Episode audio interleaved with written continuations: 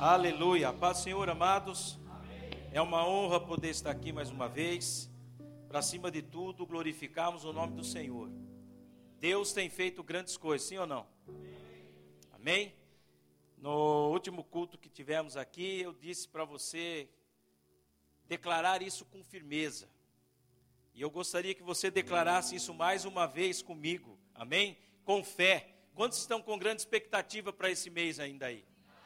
Diga assim: Eu contarei e viverei as maravilhas do Senhor em minha vida e sobre os meus negócios, em nome de Jesus. Amém. Glória a Deus. Podeis assentar. Glória a Deus. Deus é maravilhoso demais. O bom de andar com Jesus é que ele é exagerado na bênção. É, ele sempre vai além. Nós estipulamos algo e ele vai além do que pedimos, além do que pensamos. Então, querido, não pense pequeno. Aprenda a pensar grande. Porque o Deus que nós servimos é grande. Amém? Ele é um Deus que nós cantamos aqui, grandes coisas ele está para fazer. Grandes coisas. A maior dificuldade às vezes nossa é, né, olharmos para as situações que às vezes nós vivemos e continuar olhando para um Deus grande. Mas eu quero te dizer o seguinte: Deus é maior do que a circunstância que nos cerca. Então aprenda a olhar para esse Deus grande, como ele sendo grande na sua vida, para te fazer grande em vitória, em nome de Jesus. Falando nisso, eu quero te perguntar: você acredita? Quantos é que acredita? Tema dessa mensagem é justamente essa. Você acredita? Quando o Fernando convocou aí, e eu estive orando, pedindo a Deus um tema, e o Senhor me fez essa pergunta: Você acredita? E eu falei: Deus, que pergunta é essa, hein? Nós estamos diante de um mês que eu creio que será um mês de grande bênção e determinação na nossa vida daqui para frente daquilo que nós queremos viver ainda neste ano. Né? Mas veja só, essa pergunta quando veio, eu fiquei meio questionando, eu falei, Deus, mas como assim você acredita? Né? Você acredita? E eu quero perguntar mais uma vez a você, você acredita, querido? E três coisas veio ao meu coração. Primeira coisa que eu quero compartilhar com você. A primeira coisa para você viver coisas grandes, você precisa acreditar em Deus. Talvez você fale assim, mas isso é um fato, eu estou aqui na presença de Deus, eu creio em Deus. Eu quero dizer a você, querido, que quando Deus falou isso ao meu coração, ele falou bem assim, me mostrando uma forma bem simples. Filho, se você sair pela rua e perguntar para qualquer pessoa aí fora se eles acreditam em mim, muitos vão dizer que sim. Muitos aí fora vão falar: Eu acredito em Deus. Eu acredito que Deus existe. Mas a forma que Deus fez eu despertou essa pergunta no meu coração não é nessa forma de crer na existência dele, mas crer no que ele é poderoso para fazer. Crer naquilo que ele realmente cumpre na vida daqueles que creem, não só na sua existência, mas no seu poder. Então veja, amados, nós temos que despertar em nós essa fé, essa crença que nós dizemos ter em Deus. Por que eu digo isso? Porque situações vêm sobre as nossas vidas, sim ou não? Agora nós falamos assim: ah, mas eu creio em Deus, eu creio que Deus existe. Sim, Deus existe. Mas eu quero motivar você a crer num Deus que é poderoso para fazer. Viver a um nível de fé em que você vai viver resultados através da sua fé em Deus. Há uma fé, querido, sabe, que produz obras vivas, que colhem resultados. É essa a diferença que há. Então veja, para nós vivemos nesse nível daquilo que Deus quer viver e liberar na nossa vida hoje, eu creio que Ele quer despertar em nós uma fé para resultados. Amém? Então, creia em Deus, mas não só na existência de um Deus. Creia em um Deus que é poderoso para fazer na sua vida aquilo que você tem esperado nele. Amém, amados? Creia nisso. E acreditar, querido, em Deus é você dar crédito de quem Deus é. Olha, Deus é Deus e Ele é grande em poder para fazer isso. Deus é o Deus do impossível mesmo, eu creio. Eu vou viver grandes coisas na minha vida. Aprender a olhar para um Deus, que Ele de uma forma diferente daquilo que muitas vezes nós olhamos.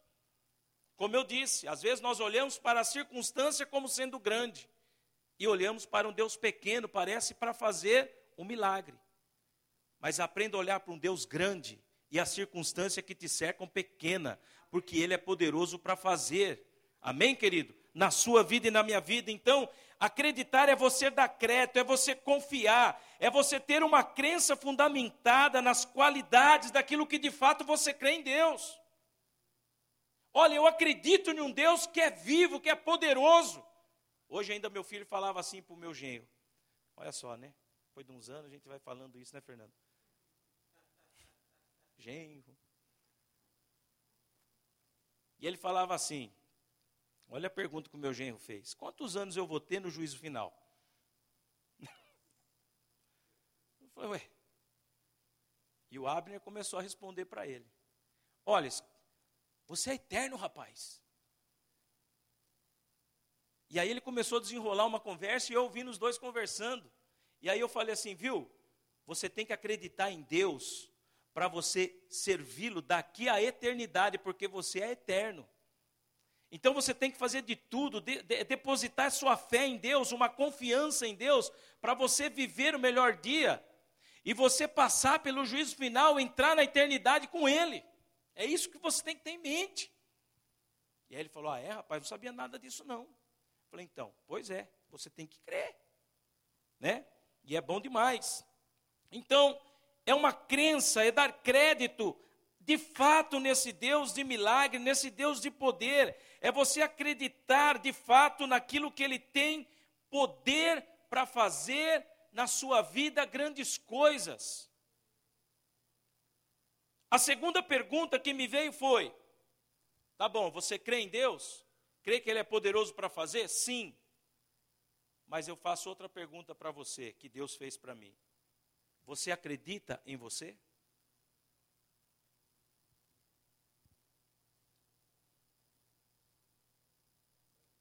Você tem que crer em Deus, dar crédito a Ele. Mas você acredita em você? Quantas pessoas estão cativas nas de depressões e tantas outras coisas porque deixaram de acreditar em si? Quantas pessoas, querido, não rompem porque deixaram de acreditar em si mesma? Ah, eu creio em Deus, mas eu não creio que eu sou capaz. Eu creio que isso não é para mim. Eu creio em Deus, mas eu não consigo crer em mim, em, em eu fazer isso. Quantas pessoas não se formam numa faculdade porque não acreditam em si? Quantas pessoas interrompem a sua vida, o seu futuro, porque não acreditam no potencial que tem? E justamente essa é a terceira pergunta: você acredita que você é capaz? Quando nós olhamos para a Bíblia, querido, um texto que muitas vezes nós lemos, usamos diversas formas de aplicação, mas lá em Mateus capítulo 25, na parábola dos talentos, quando nós vemos Jesus contando essa parábola, e ele fala a respeito de um rei que escolhe três pessoas, e ele dá a cada uma dessas pessoas, querido, ali em Mateus 25, ele fala, né, olha, a um ele deu cinco talentos, a outro ele deu, deu três e a outra ele deu um, segundo a sua capacidade. Eu não gosto muito de fazer isso, lá em Jundiaí às vezes eu faço, mas fala para a pessoa próxima de você, você é capaz. Se ele não entendeu, olha bem no olho dele e fala assim: Você é capaz. Jesus contando essa parábola, ele pega os talentos, ele dá cinco talentos para um, três talentos para o outro, e para o outro ele dá um. E ele termina dizendo, segundo a sua própria capacidade. Ou seja, o que tinha recebeu cinco tinha um nível de capacidade, o que recebeu três tinha um nível menor de capacidade, e o que recebeu também um também tinha capacidade, porque Jesus viu capacidade em cada um deles. Mas o que me chama a atenção nessa história é, nessa parábola, é que o que ganhou cinco talentos, a Bíblia diz que ele logo ele sai. E ele granjeia, ele negocia aqueles talentos e, e aí ele consegue mais cinco talentos. E o que fez, recebeu três, da mesma maneira. Ele sai também, negocia, e ele também colhe outros três talentos, mas me chama a atenção o que recebeu um. Por quê? Porque os dois anteriores, eles conseguiram enxergar a capacidade que eles tinham de granjear. Eles conseguiram enxergar e usar a capacidade que o rei viu neles quando entregou aqueles talentos em suas mãos. Deus é um Deus que potencializa os nossos talentos. Deus é um Deus que nos usa, porque Ele vê uma capacidade em cada um de nós. Amém, amados? Deus ele enxerga a capacidade que cada um tem, mesmo que sejam em níveis diferentes, mas Deus consegue ver uma capacidade em cada um de nós e que muitas vezes nós não conseguimos ver em nós mesmos. E como eu disse, me chama a atenção o terceiro, porque o terceiro, por não ver a sua capacidade, o que, que ele faz? Ele enterra o talento. Ele enterra algo de grande valor. Por desconhecer a capacidade que aquele rei havia visto nele, ele prefere enterrar o talento. E não só enterra, na prestação de conta, quando o rei vem, não é isso que acontece? Vem lá o que granjeou cinco, fala com o Senhor: Senhor, olha, aqui está o teu talento. Eu te entrego novamente. Olha, eu saí, eu granjeei mais cinco. E novamente vem também, juntamente com ele, vem o que recebeu três.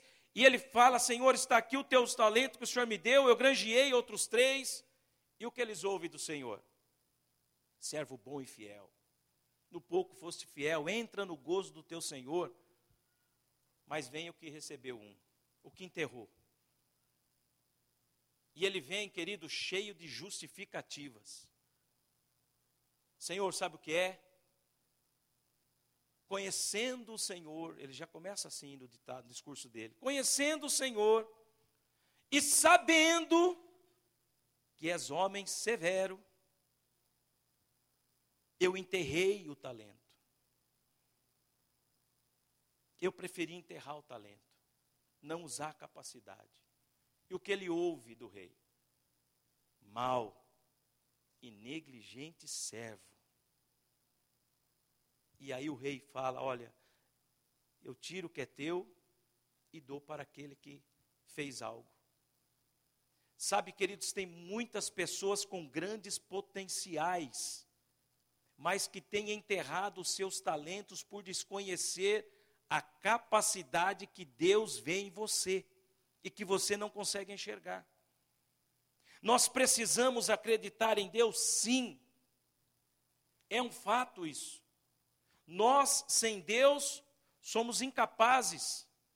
Mas nós, filhos de Deus, caminhando com o Senhor, tendo a palavra de Deus sobre a nossa vida, que é a direção certa para nós, e orando, buscando no Senhor direções certas, certamente, querido, como eu disse, o Senhor vai potencializar esses talentos que Ele vê em nós e essa capacidade de executar aquilo que Ele coloca nas nossas mãos. Então, querido, você precisa acreditar também em você. Você e eu precisamos, sabe, acreditarmos em nós, falarmos, Deus, o Senhor é conosco, eu não estou só nisso. O Senhor tem colocado projetos em nossa mão, muitas vezes confiado a nós, projetos grandes, ou quer confiar projetos grandes em nossa mão, mas quando esses projetos vêm, clientes vêm, a gente fica assim meio que travado, fala: Meu Deus, mas será que eu fecho, não fecho, vou, não vou? Será que vai ser um bom negócio, não vai? E às vezes, por medo, como fez esse terceiro personagem da parábola do talento, nós ficamos travados, paralisados e não conseguimos romper nos nossos negócios. Estão entendendo o que eu estou dizendo? Isso é mal, querido. Isso é um dos fatores porque muitos empreendedores quebram. Porque deixam da sua empresa crescer, não, não não avançam, ficam patinando. Então, repita comigo: eu preciso dar crédito a Deus.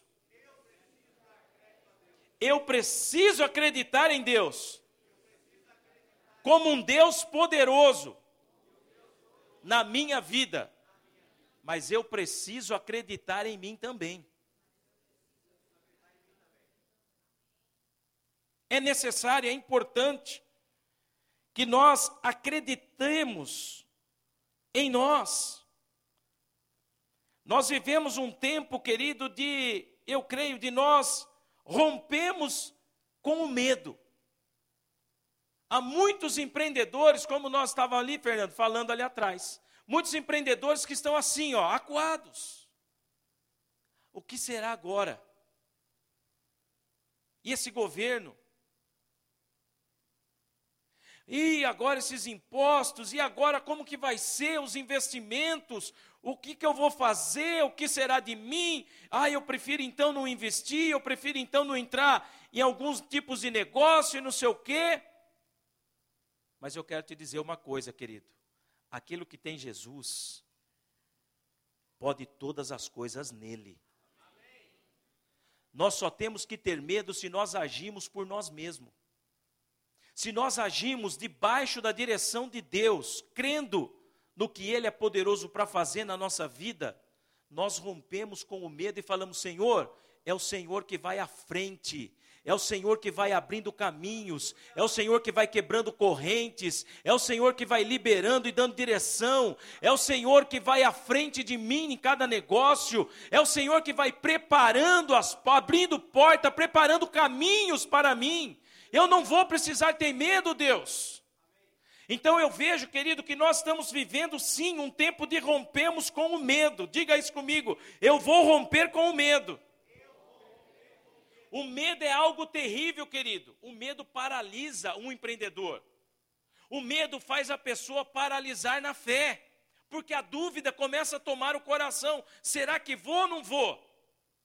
A incredulidade vem no lugar da fé, quando o medo toma o coração. Então nós temos que romper com o medo. Deus é comigo. Experimenta isso, fala isso a cada manhã. Senhor, eu estou saindo para trabalhar, eu estou saindo para atender esse cliente, eu estou indo, Deus, para fechar esse negócio, mas eu creio que o Senhor é comigo. Eu não vou temer mal algum. Amém? E nós precisamos sim trazer à nossa memória algumas palavras de Deus para a nossa vida. Veja só, por exemplo, é 1 Timóteo, capítulo 1, verso 7. E eu quero que você tenha isso em sua mente. Deus é o seu maior encorajador. Fala para o teu irmão do teu lado, Deus é o teu maior encorajador. Deus é o nosso maior encorajador, querido. 1 Timóteo capítulo 1, verso 7. Melhor, 2 Timóteo 1,7. Projeta para nós aí, irmão. 2 Timóteo 1,7. Eu marquei um, mas é dois. Olha lá, olha o que diz a Bíblia. Pois Deus não nos deu espírito de covardia, mas de poder, de amor e de equilíbrio. Diga assim: Deus não me deu espírito de covardia Sabe por que Deus não te deu espírito de covardia, querido? Porque o céu é lugar de pessoas vencedoras. O céu é lugar de pessoas perseverantes. O céu é lugar de pessoas determinadas. Amém, querido? Deus não nos deu espírito de covardia, espírito de medo. Talvez virão concorrentes à sua frente, talvez melhores ou maiores que você. Mas entenda, Deus é com você e você será o escolhido para esse negócio. Não tenha medo, não. Eu já cheguei em clientes em que um condomínio estava sendo entregue. E eu falo que Deus sempre coloca as pessoas certas no nosso caminho. Deus colocou um síndico, uma síndica, melhor dizendo, ali na Várzea Paulista. E havia ali alguns apartamentos para pôr em rede de proteção, e, ele, e ela falou assim: Glauco, ó, tem três concorrentes fortes aqui. Eu falei: é? Ela falou: sim, três. Eu falei: você sabe quanto que eles estão cobrando aqui do, da, da instalação aí? Aí olha só, tem um aqui que está cobrando 350 reais e ainda ele dá desconto se a pessoa fechar o box com ele. E eu falei, caramba, eu não trabalho com box. E agora? Eu falei, box todo mundo vai precisar, porque quem vai tomar banho no apartamento sem ter box? Eu falei, eu instalo a rede de proteção, mas tem gente que não tem criança, não tem gato, não tem cachorro. Então como é que vai ser aí esse negócio? Aí entrou o outro. Olha, o outro está cobrando um pouquinho mais, mas ele não está oferecendo nada. Eu falei, ah, é? Então quanto é que o outro está cobrando? O outro está cobrando 420. Eu falei, então vou fazer o seguinte, tá? Eu vou cobrar 350, o mesmo que o do box está cobrando aí, mas eu não tenho box para oferecer, não. Joga no grupo e põe para as pessoas aí. Aí eu falei, agora faz o seguinte: se, se alguém se interessar, eu crio um grupo do, do condomínio aqui. E eles vão entrando nesse grupo pelo link. E aí, aqueles que fecharem comigo, amém. Para minha surpresa, a hora que eu comecei a ver um grupo criado, eu falei, ué, de onde esse grupo? Tocou o WhatsApp, eu olhei, ué, Palazzo? Eu falei, meu Deus, criaram um grupo. Eu falei, bom, bom sinal. Aí a hora que eu comecei a olhar, fulano entrou, pelo link. Ciclano entrou pelo link. Na hora que eu vi, tinha 30. 30 apartamentos fechados. Eu falei, glória a Deus, e sem box. falei, olha, tem gente que vai tomar banho sem box, mas quer a rede de proteção comigo. Falei, glória a Deus. E Deus é assim, queridos. Deus nos leva a fazer grandes coisas, né? Bons negócios. Um outro texto da Bíblia que me chama a atenção, e esse também nós temos que sempre declarar com fé, é Filipenses capítulo 4, verso 13. Olha o que diz a Bíblia. Diante de muitos desafios né, que vêm sobre a nossa vida, olha o que o apóstolo Paulo declarava. Ele dizia assim: Olha, tudo posso naquele que me fortalece. Deus é comigo. O desânimo não vai tomar meu coração, a afronta do inimigo não vai me fazer vencer. Não, eu vou vencer, porque Deus é comigo, eu posso todas as coisas em Cristo. Eu sei quem é o meu Deus, Ele é poderoso, Ele é comigo, eu não estou só. Amém, queridos? Outro texto muito glorioso e que motiva e inspira também nós, é um texto de um homem que mais conquistou na Bíblia. Quem que é o homem que mais conquistou na Bíblia? Hã? Josué. Josué capítulo 1, verso do 1 ao 9. Olha, Deus ele chama Josué, querido, para levar um povo à conquista. Quando o seu líder, que era o seu referencial, morre. Pensa num homem que tinha tudo para falar: Deus, não vou. Eu perdi o meu referencial, não tenho mais liderança nenhuma sobre mim. Senhor, olha, eu não tenho razão nenhuma para continuar esse projeto que o Senhor tem. Eu vou parar, Deus. Ele poderia falar isso para Deus. Mas é que eu falo, né? Deus é o nosso maior encorajador. Olha o que ele fala para Josué: Não fui eu que te ordenei? Seja forte e corajoso. Não se apavore nem se desanime, pois o Senhor, o seu Deus, estará com você por onde você andar. Josué, você não está sozinho. Eu sou com você. Josué, aonde você for, eu vou. Aonde você, sabe, colocar a planta dos pés, um pouco mais à frente, fala isso, vai ser dado para você como herança como posse, como possessão. Um pouco mais adiante, aí, até o verso 1,9, né? Não fui eu, é 1,9, querido. 1,9, é isso? Olha lá, não fui eu que te ordenei, seja forte e corajoso, não se apavore nem se desanime, pois o Senhor, seu Deus, estará com você por onde quer que andar. Amém? Então veja, nós temos que ter essa certeza que por onde nós formos, Deus é conosco. Aonde nós entrarmos, nós não estamos sozinhos, Deus é conosco. Deus está junto de nós. Amém, queridos? Glória a Deus. Agora veja só. O tema que foi dado, você acredita? Ele foi dado com um propósito. Esse foi apenas uma introdução e para acender a fé do teu coração, e eu creio que há uma unção já sendo derramada aqui da parte de Deus para aquilo que Deus quer fazer. Mas Deus ele quer confiar a nós grandes projetos para daqui até o final desse ano. Grandes projetos que ele quer confiar a cada um de nós empreendedores, a cada um que está nesse culto. Eu creio que se você é uma pessoa de fé, você está aqui porque você crê em Deus. E eu quero juntamente com vocês meditar na história justamente desse homem. Abra sua Bíblia comigo aí em Gênesis. Capítulo 6, Gênesis 6.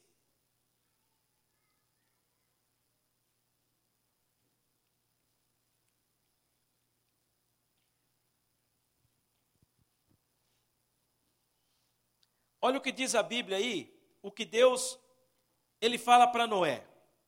Todos aqui sabem que Noé viveu num tempo em que a terra estava totalmente corrompida, a família dele estava arriscada também a perecer, mas pelo fato de Noé andar com Deus, crer em Deus, Noé estar ali junto de Deus, Deus, ele confia a esse homem um grande projeto, queria salvar a sua casa, a sua família, e eu creio que esse projeto que Deus quer confiar em você, querido, virá como um tempo de salvação diante de tudo aquilo que nós vivemos lá atrás, há dois anos atrás. Porque veja o que a Bíblia diz, querido. Olha só aí, Gênesis capítulo 6, versículo 14 ao 16. Gênesis 6, 14 ao 16. Deus falando para Noé: Faze uma arca de tábuas de cipreste. Nela farás compartimentos e calafetarás com betume por dentro e por fora. Deste modo a farás de trezentos côvados, será o comprimento de cinquenta, a largura e a altura de trinta Farás ao seu redor uma abertura de um côvado de altura, e a porta da arca colocarás lateralmente, fará pavimentos na arca, um embaixo, um segundo e um terceiro. Então veja, Deus, imagina assim, Deus chegando para Noé, um homem que decidiu acreditar nele, e colocar na mão de Noé um grande projeto nas mãos desse homem. Um projeto fácil, sim ou não? Não. Eu costumo dizer, olhando para esse texto, que foi um projeto exclusivo de Deus para Noé. Deus chega para Noé e ele fala: Olha, você vai construir algo que ninguém antes construiu. O que você vai fazer, o que eu estou colocando na sua mão, Noé, é algo que você vai viver, um projeto grande que vai entrar para a história, que vai alcançar gerações. E Noé, ele fala o que para Deus? Deus, eu até acredito no Senhor, porque eu ando contigo, mas eu não sou capaz para executar. Foi isso que ele falou? Foi isso? Não foi isso. Deus, quando chega para Noé e ele fala o que estava para ser feito, e ele mostra para Noé um grande projeto, o que, que Noé faz? Noé toma aquele projeto nas suas mãos, não com desconfiança. Mas eu fico imaginando Noé tomando nas mãos aquele projeto vindo de Deus e ele acreditando: Deus, se o Senhor está dando para mim, é porque eu também sou capaz de executar e fazer isso. Amém? E Noé, ele toma nas mãos esse projeto, e Deus dá todas as diretrizes. Noé, você vai fazer o seguinte: olha, a medida é essa de comprimento, a medida é essa de largura. Olha, Nessa arca vai ter pavimento um andar, primeiro, um outro, segundo e um outro terceiro. A porta vai ficar desse lado, vai ser assim, Noé. E amados, Noé acreditando em Deus, que era poderoso para fazer através da vida dele esse projeto vir à existência, ele executa. E o que isso me ensina e ensina não só a mim, mas a você? que muitas vezes, querido, vem grandes projetos para nós, como eu disse, e nós não conseguimos acreditar, olha, será que de fato eu vou dar conta de fazer isso? Eu vou dar conta de tocar essa obra, esse projeto à frente? Eu vou realmente ter essa capacidade de ir e fazer e executar isso? Eu nunca fiz, não é? Já tinha criado alguma, já tinha feito alguma arca aí, querido? Não. Existia algum molde de alguma arca que Noé podia se espelhar e ver, falar, ah, eu vou fazer assim, desse jeito, sempre porque eu estou vendo. Noé já tinha essa visão de alguma coisa? Não. O que eu quero dizer, querido, é o seguinte: que o que Deus está para fazer na sua vida é algo exclusivo que Ele quer fazer na sua vida como empreendedor. E Ele confia que você é capaz de fazer sim. Por que eu quero despertar isso, querido? Olha, quando eu trabalhava em empresa, como supervisor, e antes de chegar no cargo de supervisor, eu passei pelo chão de fábrica também, é natural.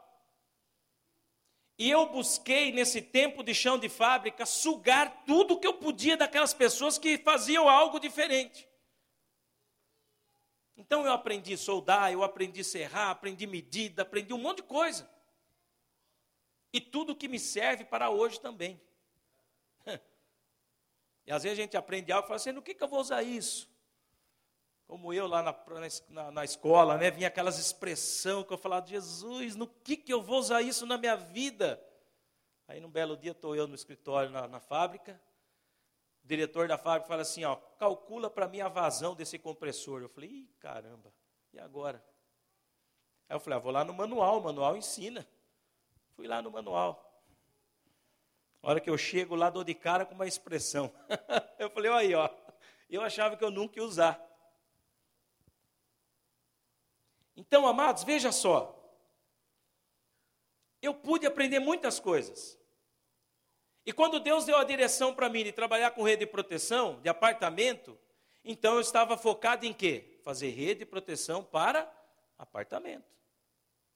E eu orava, Deus, que eu possa prosperar em outras áreas e tal, e falando, e orando, e falando, e falando, e falando. Aí sabe o que aconteceu? Eu entrei, eu entrei em alguns condomínios e muitos síndicos falavam assim: ah, você trabalha com rede, né? Legal. É, é assim, ó, eu queria mexer na quadra do condomínio, só que assim, eu não queria só trocar rede de cobertura da quadra, mas eu queria suspender a altura da quadra. Aí eu falava, ah, não, pode parar. Eu falei, isso aí não é comigo, não. Você tá, isso é serviço para serralheiro. Não vou, não vou encarar esse negócio, não. O projeto era maior, sim ou não? Porque você pôr uma rede numa janela, uma sacada aí de 10, 14 metros é uma coisa. Agora você vai lá, subir em andaime, mexer com solda. Eu falei, não, deixa para lá, o projeto é grande, é, ganha bem, ganha, mas deixa para lá. E Deus me livre isso. Sol.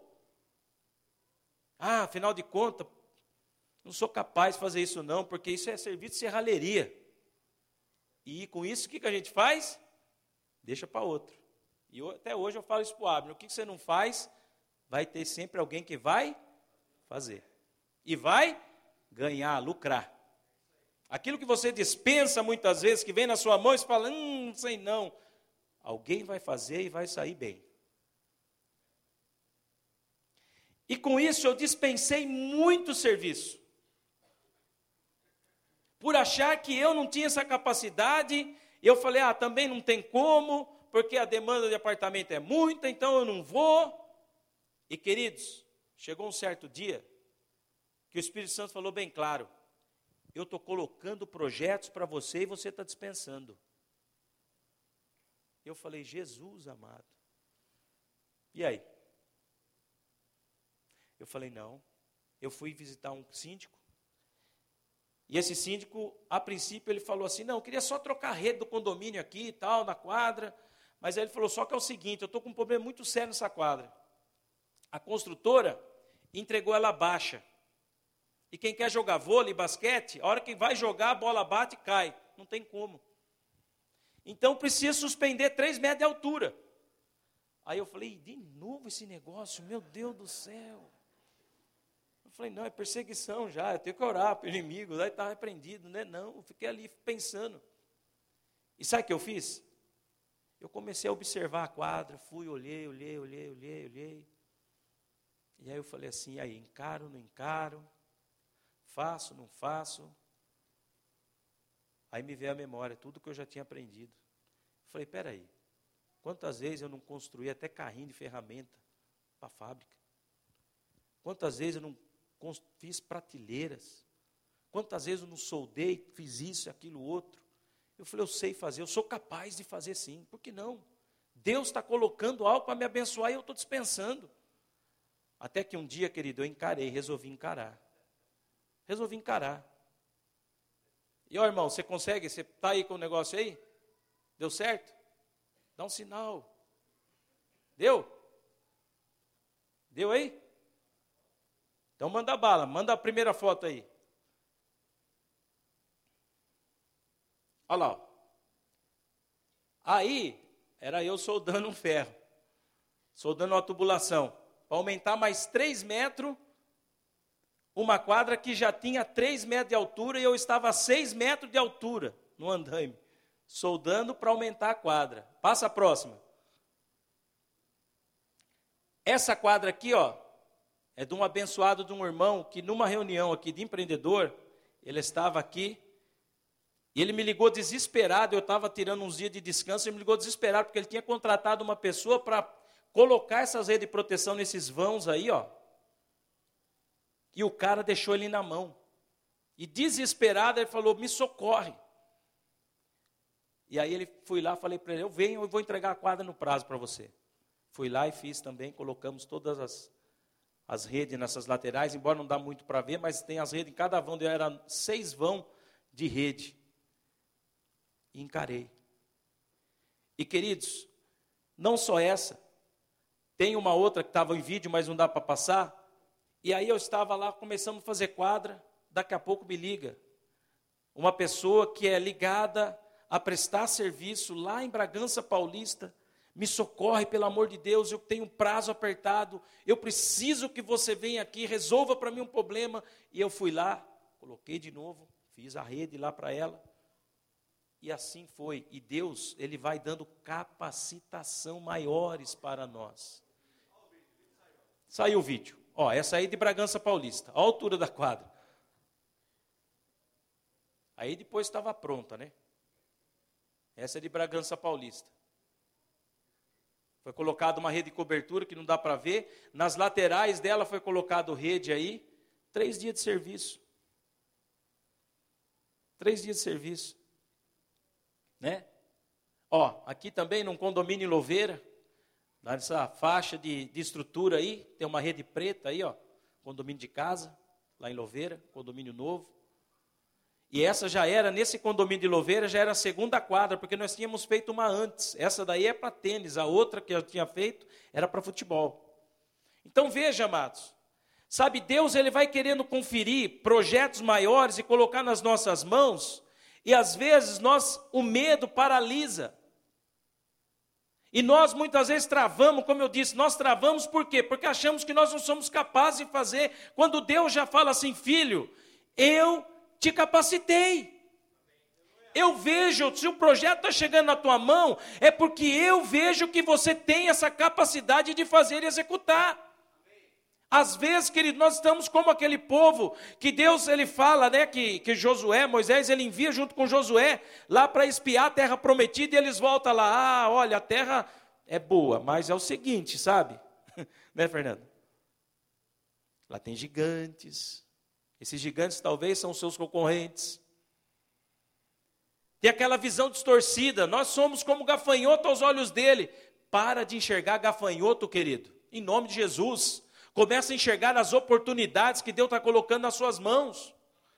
Amém, meu querido? Começa a enxergar as oportunidades que Deus está colocando na sua mão. Então eu aprendo o seguinte: que Noé, quando Deus fala para ele, olha, você vai construir uma arca um projeto grande que eu quero colocar na sua mão, mas Noé, ele não ficou questionando Deus, Deus, será que vai dar certo, não vai dar certo? Deus, esse projeto é muito grande. Noé poderia ter olhado para outra coisa, não.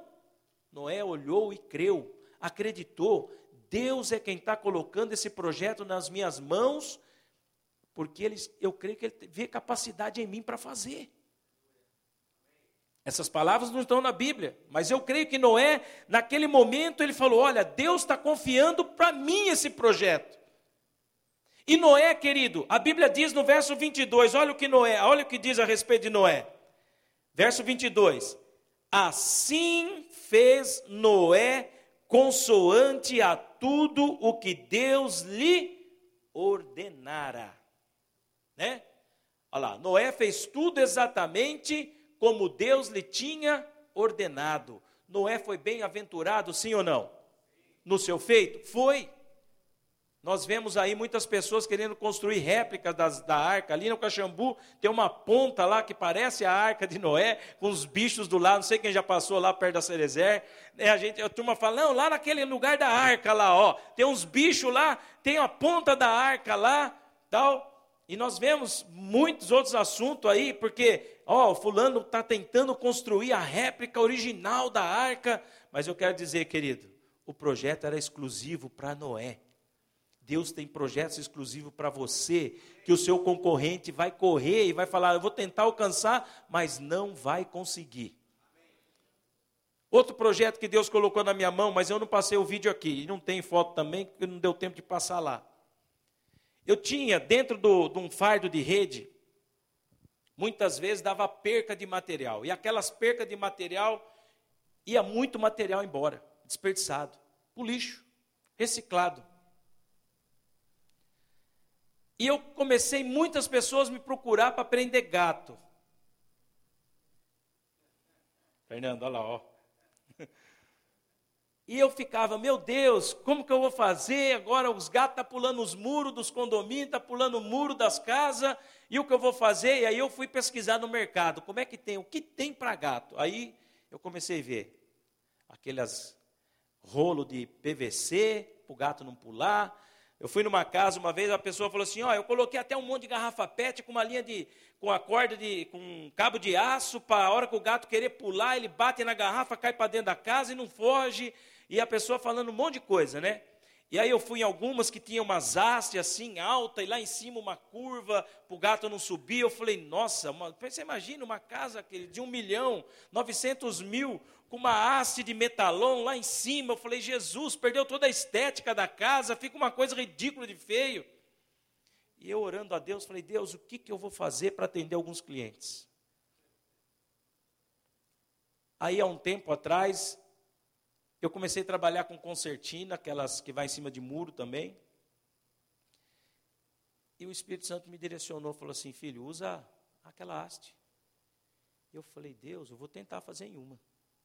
Aí, para minha surpresa, fui lá em Vinhedo, num condomínio, cerquei a primeira casa lá, pus umas hastes, sequei a rede assim, e a haste fica inclinada, bem beirando o muro, e quem olha de fora não enxerga ela. Aí eu fiz essa primeira casa, em seguida já ligou outra casa do mesmo condomínio, aí em seguida já ligou outra casa do mesmo condomínio. Quando eu fui ver, tinha 10 casas no mesmo condomínio, todo mundo cercando o gato. Eu falei, ô turma que gosta de gato é essa, hein? Eu falei, olha, uma rede que é por lixo virou dinheiro. Material que virou lixo, queridos, sabe, fechei bons negócios. Então há projetos que Deus quer colocar nas nossas mãos e que muitas vezes passam despercebidos os nossos olhos e que nós às vezes não conseguimos enxergar aquilo que, sabe, aquilo que Deus ele quer ou está colocando nas nossas mãos. E nessa noite, querido, que os seus olhos da fé possam ser abertos, sabe, para coisas grandes que Deus ainda nesse mês vai começar a trazer na sua vida. E negócios bons que você vai fechar em nome de Jesus. Amém? Eu quero fazer uma pergunta a vocês. Ontem eu ministrei essa palavra como consagração lá em Jundiaí. E no final, quando eu estava preparando essa palavra, o Senhor, Ele colocou isso como uma palavra a ser liberada sobre a sua vida antes de nós orarmos. Amém? Então veja só. Abra sua Bíblia comigo e se você está com uma caneta aí, eu quero que você grife isso. E antes mesmo de eu compartilhar essa palavra com você, que está lá em Amós, no capítulo 9,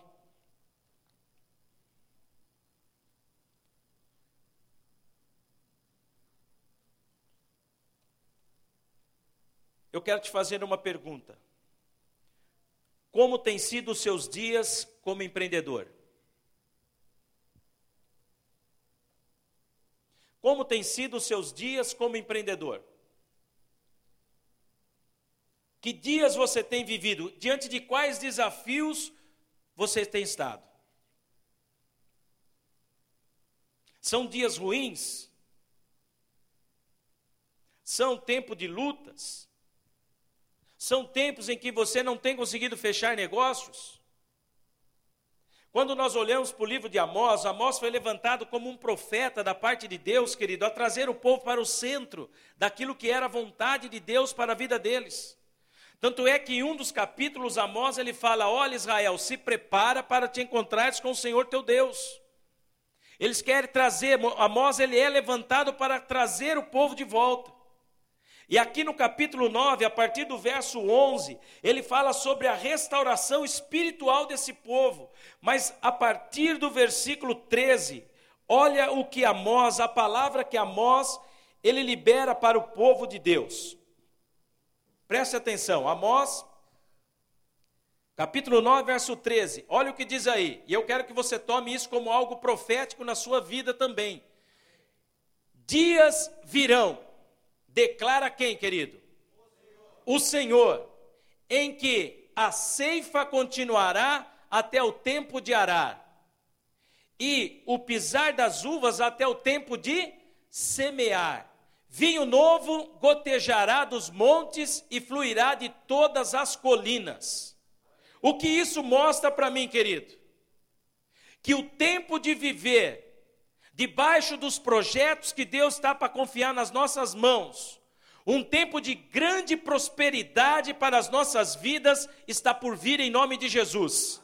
A Bíblia está falando aí não através de mim, mas através do profeta Amós, e eu creio que Deus falando através dele diz: Dias virão, repite isso comigo: dias virão sobre a minha vida, em que haverá grande tempo de colheita, em nome de Jesus. Olha o que diz aí, querido, nessa versão diz: em que a ceifa continuará até o arar, e o pisar das uvas até o tempo do semear, ou seja, um tempo de provisão ininterrupta. Um tempo de grande colheita e provisão. Sabe o que está dizendo? Na minha versão diz assim: Eis que vem dias, diz o Senhor, em que o lavrar, em que o lavrar segue ao dia da ceifa. Logo a ceifa, né? Ou seja, você imagina isso: a pessoa lavrando e o outro colhendo. Fernando, ó, um lavrando e aí já vem a colheita atrás. Você pode imaginar isso, sim ou não? Eu creio nesses dias na minha vida. Eu tomei posse desse texto, querido. O Senhor, isso é fresquinho. Deus, Deus, Deus falou comigo sobre isso ontem, logo pela manhã. E Deus ministrando no meu coração, eu falei: Deus, eu quero viver essa promessa na minha vida em nome de Jesus. Eu tomo posse disso, Senhor. Né? Em tempo de que a, o lavrar do solo segue ao que ceifa, e o que pisa uva ao que lança semente. Olha, é um tempo grande de promessa e de provisão na nossa vida. Eu creio nisso. Você crê? Sim ou não? Você toma posse disso? Versículo 14, olha o que diz a Bíblia. Mais uma promessa: mudarei a sorte do meu povo de Israel. Empreendedor, não só colheita abundante, provisão abundante você viverá, mas um tempo de mudança de sorte. Um tempo de mudança de sorte. Eu não sei como tem sido seus negócios e que negócio você tem fechado, mas eu creio que um tempo de mudança está por vir. Mudança de sorte. Em nome de Jesus, tome posse dessa verdade. Continuando o verso 14, olha o que diz a Bíblia: Reedificarão as cidades assoladas e nelas habitarão. Sabe o que, significa isso para a minha vida e para a sua vida? Que aquilo, querido, que foi assolado no seu negócio, Deus está para reedificar. Deus está por consolidar, por tornar firme. Aquilo que talvez o seu negócio nesse tempo de pandemia sofreu um abalo, ou a promessa de Deus para a nossa vida hoje é: Deus estará reedificando tudo aquilo que foi assolado. Eu creio nessa verdade, como vinda de Deus para a minha vida. A Bíblia diz, querido, que né, as casas nós iremos habitar. Aí diz: olha, plantarão, plantarão vinhas e beberão do seu vinho, farão pomares e lhe comerão o fruto. Você vai ter bom fruto, bom resultado daquilo que você vai viver na sua vida, ainda no, no resto, vamos dizer, no resto desse ano aqui, em nome de Jesus. O ano não acabou, está por começar. Então, querido, você precisa acreditar em Deus. Acreditar no potencial e na capacidade que Deus tem para ver em você. E crer que os projetos que Deus está colocando na sua mão representa esses dias que virão sobre a sua vida.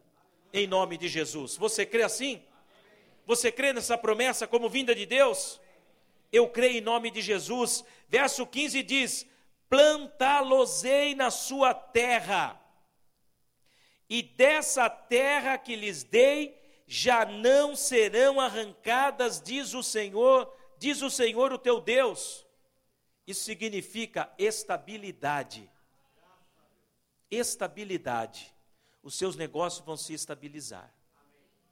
Talvez houve um vacilo sabe, algo que trouxe desconforto, mas a promessa é essa: negócio sendo estabilizado. Ninguém vai arrancar aquilo que é seu. O inimigo não vai tocar em nome de Jesus. Você crê dessa forma, sim ou não? Então eu quero convidar você a se colocar de pé, em nome de Jesus.